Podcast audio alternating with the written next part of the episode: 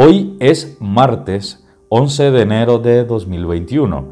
Estamos en la primera semana del tiempo ordinario y celebramos la memoria de Teodosio del 529. La primera lectura está tomada del primer libro de Samuel, capítulo 1, versículos del 9 al 20. El Señor se acordó de Ana y dio a luz a Samuel. Eh, lo que tomamos de Salmo para el día de hoy es un interleccional tomado de Primera de Samuel capítulo 2, que tiene como antífona Mi corazón se regocija por el Señor mi Salvador.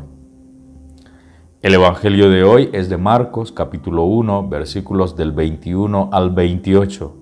¿Qué tienes que ver con nosotros, Jesús? Y hago lectura de este Evangelio. Llegaron a Cafarnaún y el sábado siguiente entró Jesús en la sinagoga a enseñar. La gente se asombraba de su enseñanza porque les enseñaba con autoridad, no como los letrados. En aquella sinagoga había un hombre poseído por un espíritu inmundo que gritó, ¿Qué tienes que ver con nosotros, Jesús de Nazaret? ¿Has venido a acabar con nosotros? Sé quién eres, el consagrado por Dios. Jesús lo increpó. Calla y sal de él. El espíritu inmundo lo sacudió, dio un fuerte grito y salió de él. Todos se llenaron de estupor y se preguntaban, ¿qué significa esto? Es una enseñanza nueva con autoridad. Hasta los espíritus inmundos les da órdenes y le obedecen. Su fama se divulgó rápidamente por todas partes en toda la región de Galilea.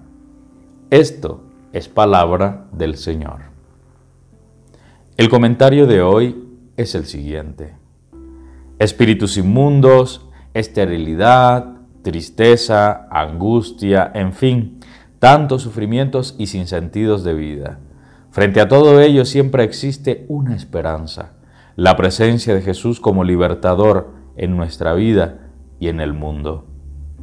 Así como la oración de Ana fue escuchada, callando a quienes la rechazaban por la condición de esterilidad, así fue la expulsión de los espíritus inmundos en personas que parecían condenadas. También en nosotros se puede producir uno de los más grandes milagros, la metanoia, o sea, una conversión profunda que nos ayude a ser tierra fértil y liberada.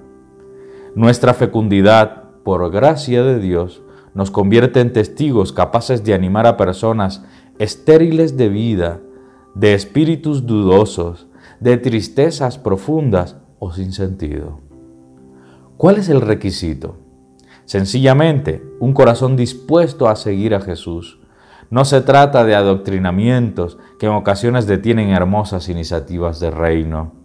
Se trata de procesos reales de dignificación y libertad. Hay tantas personas esperando la alegría del Evangelio en este mundo deshumanizado. ¿De qué necesitas liberarte? Sé tierra fecunda. Hasta aquí la lectura y reflexión del diario bíblico claretiano para el día de hoy.